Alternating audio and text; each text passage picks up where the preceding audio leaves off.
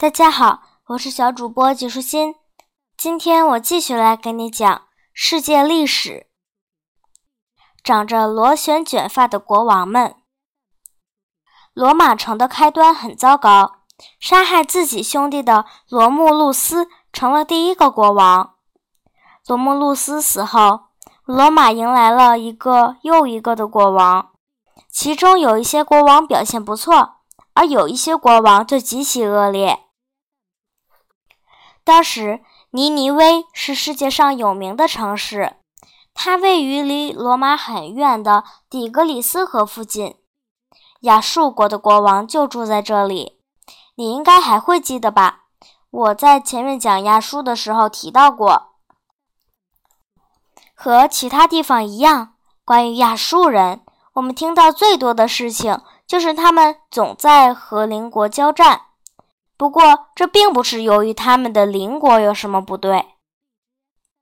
住在尼尼微的亚述国王们之所以不断地攻打邻国，就是因为他们贪图更多的土地和更大的权力，希望从邻国手里掠夺他们的土地。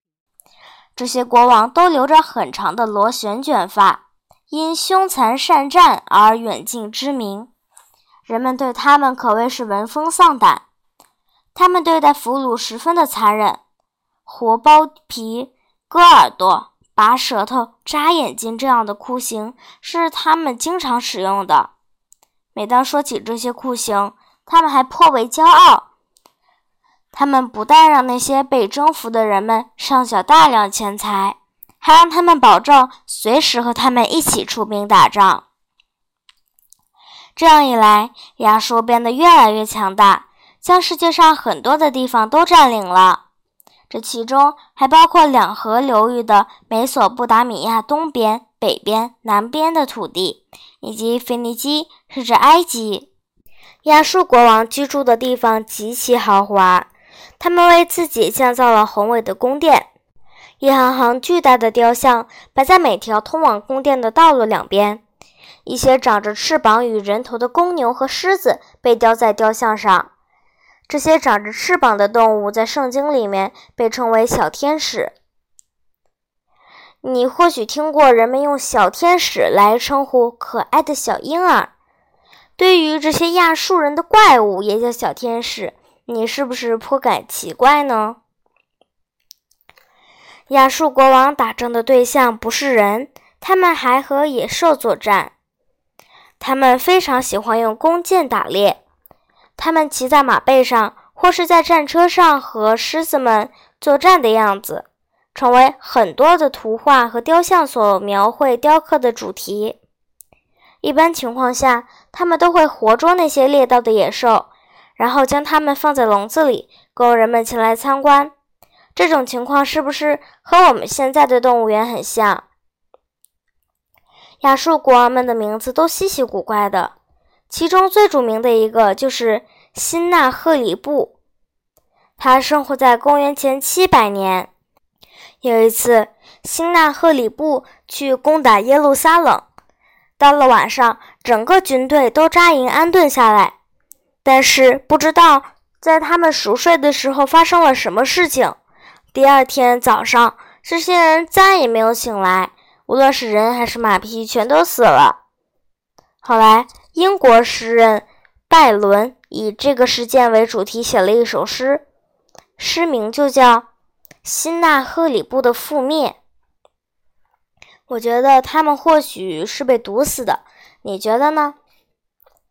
大约在公元前六百五十年，亚述巴尼拔做了国王，他同样英勇善战，但同时对书籍和阅读很执迷。于是他建造了第一个公共的图书馆。第一个公共图书馆的书特别奇特，它们是用泥捏成的，上面的文字是在泥土变干前压上去的。这里的书不是印刷的书籍，甚至也不是纸做的。关于这种书上的文字，我在前面已经讲过。这种文字就是楔形文字。这些书成堆地放在地上。也不是放在书架上的，不过它们存放的相当有次序，还编了号，到图书馆看书的人只需要根据序号就可以找到书。辛纳赫里布和亚述巴尼拔统治时期，亚述王国的发展达到了权力的巅峰。在亚述巴尼拔统治时，尼尼微人对尼尼微的一切都感到相当满意，因此这个时期被称为黄金时代。尽管尼尼微的状况对尼尼微人来说异常美好，但由于他们给所到之处带来的只有死亡和毁灭。所以，其他地方的亚述人是又恨又怕。